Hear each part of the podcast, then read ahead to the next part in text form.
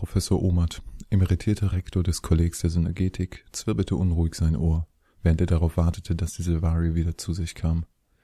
Sie schlug im Isoliermodell nun schon seit Tagen wild um sich, gab willkürliche Laute von sich und heulte.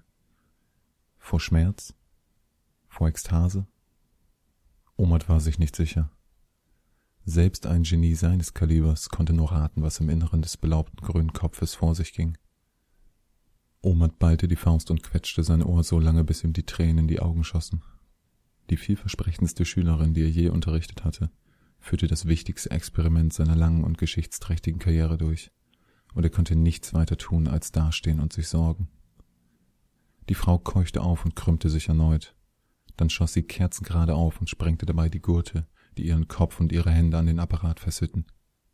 Ciara? Als Oma zur Beruhigung die Schulter der Sivari berührte, schrie er auf. Die Haut fühlte sich heiß an, und das schwache goldene Leuchten, das sie umgeben hatte, glühte jetzt purpurrot. Langsam bewegte sie sich, um ihn mit klarem, konzentriertem Blick anzusehen. Ciara, hört ihr mich? Was habt ihr gesehen? Die Sivari hob ihre geöffnete Hand und spreizte die Finger. Aus ihrem Ärmel wand sich eine dünne Ranke hervor und begann sich um die gespreizten Finger zu flechten. Scarlet, sagte sie. Ich heiße jetzt Scarlet. Scarlet Dornstrauch. Scarlet also, blaffte er. Sagt mir doch bitte, was habt ihr gesehen? Aus der Ranke zwischen Scarlets Fingern schossen kleine rote Dornen. Sie lächelte. Alles, sagte sie. Ciara kam aus dem Traum hervor und trat nach vorne. Sie genoss das nasse Gras des Hains unter ihren Füßen. Mit geschlossenen Augen atmete sie tief ein und nahm den frischen Duft der lebendigen Dinge um sich herum in sich auf. Willkommen, Setzling. Die Stimme war freundlich, der Ton sanft. Mein Name lautet Heilkundiger Seriman. Du bist hier in Sicherheit. Psst. Ich denke nach. Ciara öffnete die Augen und erblickte eine lebenssprühende Welt aus Grün, Gold und erdfarbenen Brauntönen. Durch das Blätterdach strömte das Licht der Sonne, nährte die großen Bäume und erwärmte das Dickicht am Boden. Ringsherum riefen sich Geschöpfe jeder Art und Größe zu, erkundeten ihre Umgebung und verfolgten einander, ständig in Bewegung. Von all dem angenehm überwältigt blinzelte Ciara. Die Welt war ein faszinierendes, komplexes System kleinerer, ineinandergreifender Systeme, die sich in einem ständig verändernden Tanz gegenseitig beeinflussten. Es war weitaus mehr als nur faszinierend. Es war das Leben selbst. Und jetzt war sie ein Teil davon. Setzling? meinte Serimon. Ich bin dazu da, dir bei der Eingewöhnung zu helfen, dir dabei zu helfen, deinen Platz in dieser Welt zu verstehen und die Bestimmung zu finden, die dir die blasse Mutter zugewiesen hat. Ihre Augen blieben weiter auf dem komplexen Tanz des Lebens im Wald gerichtet. Ich werde meinen Platz schon selbst finden, vielen Dank. Und es ist wohl kaum meine Bestimmung, wenn sie mir von jemand anderem zugewiesen wird. Ceremons Gesicht verdüsterte sich, sein Ton blieb jedoch beschwichtigend. Du bist mit einer Fülle von Selbstvertrauen erwacht, sagte er. Maße dir aber nicht zu viel an. Wir alle treffen Entscheidungen im Leben. Manchmal jedoch werden Entscheidungen für uns getroffen. Vor allem für uns Kinder des blassen Baums. Das ist der Lauf der Dinge. Der Lauf der Dinge? lächelte Ciara. Für Serimon war seine Welt klar festgelegt. Er würde sie niemals herausfordern, niemals auf die Probe stellen, niemals versuchen, sie neu zu definieren. Sie lachte fröhlich und sagte, Danke, dass ihr meinem Erwachen beiwohnt, Heilkundiger. Doch was mein Leben angeht, so werde ich diejenige sein, die die Entscheidung trifft. Nach acht Jahren unersittlichen Studiums im Hain hatte Sarah von ihrer Sippe alles gelernt, was sie wissen wollte. Ihr Volk war in vielen wichtigen Disziplinen versiert, konnte ihr jedoch das umfangreiche Wissen, nach dem es sie dürstete, nicht vermitteln.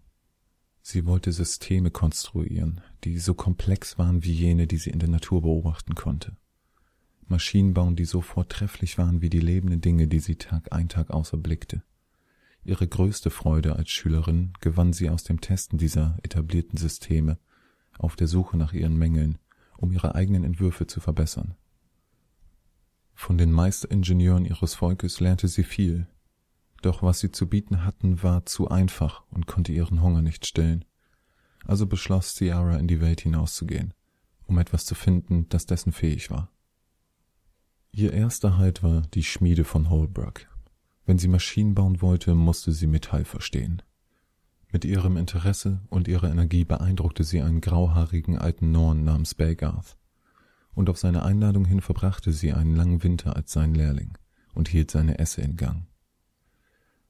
Als der Frühling anbrach, kündigte sie an, dass sie alles von ihm gelernt hatte, was sie wissen musste, und daher weiterzuziehen gedachte. Erpicht, sein gesamtes Schmiedekönnen an eine so einzigartige und vielversprechende Schülerin weiterzugeben, versuchte Belgarth, sie zum Bleiben zu überreden.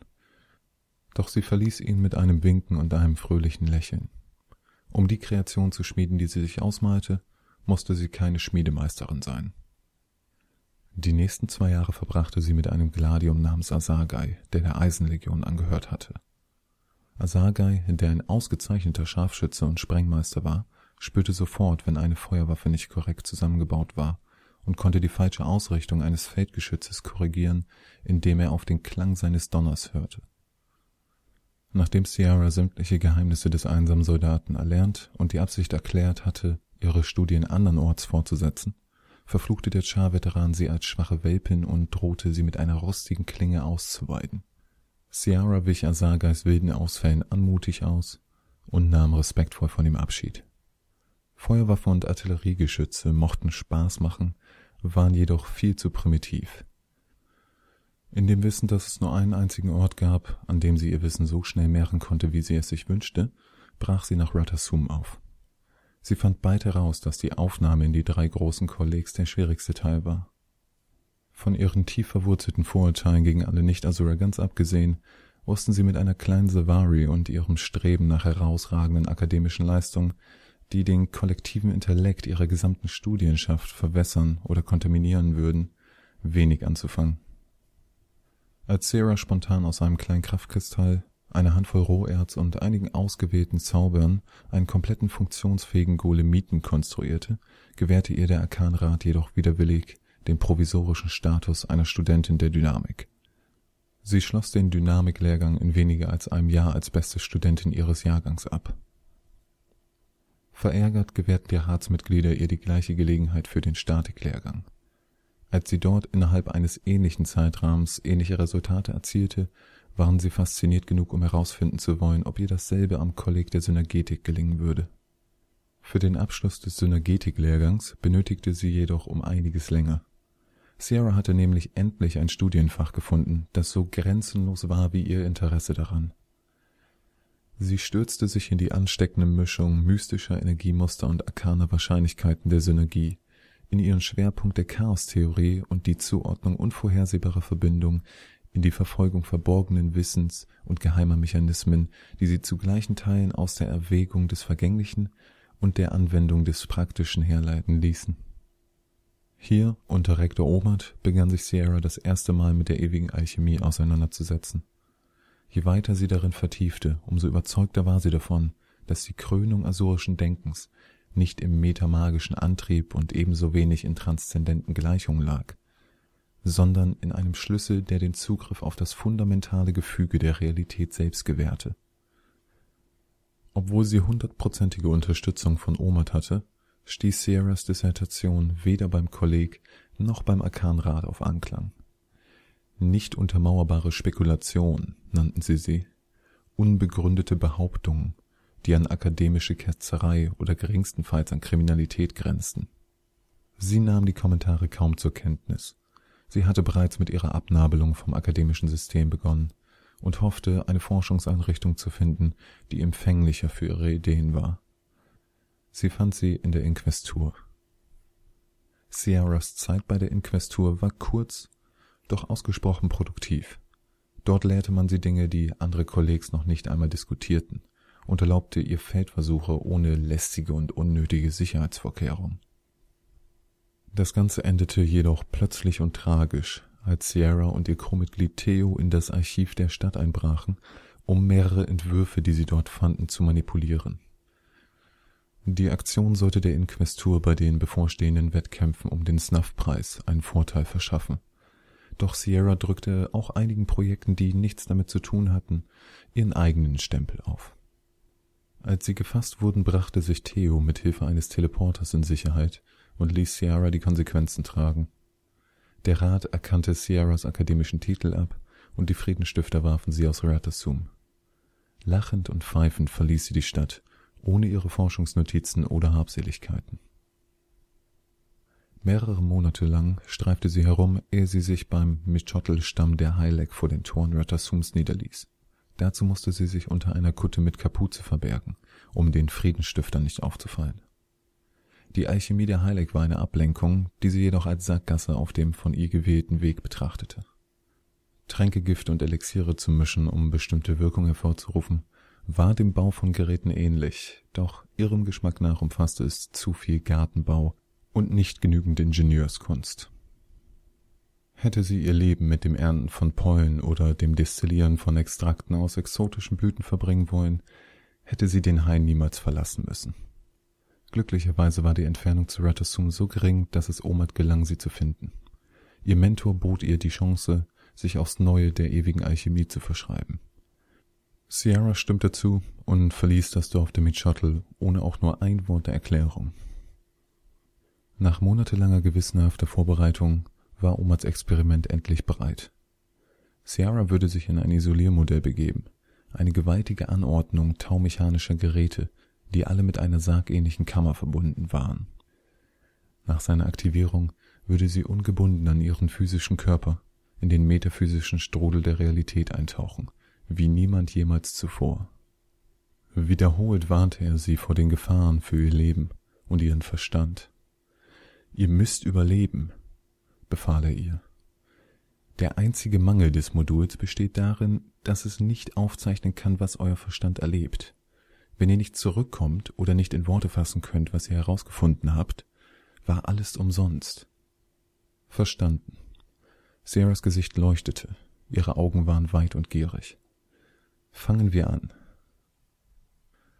Im Inneren von Omats Maschine erstreckte sich das Universum vor ihr.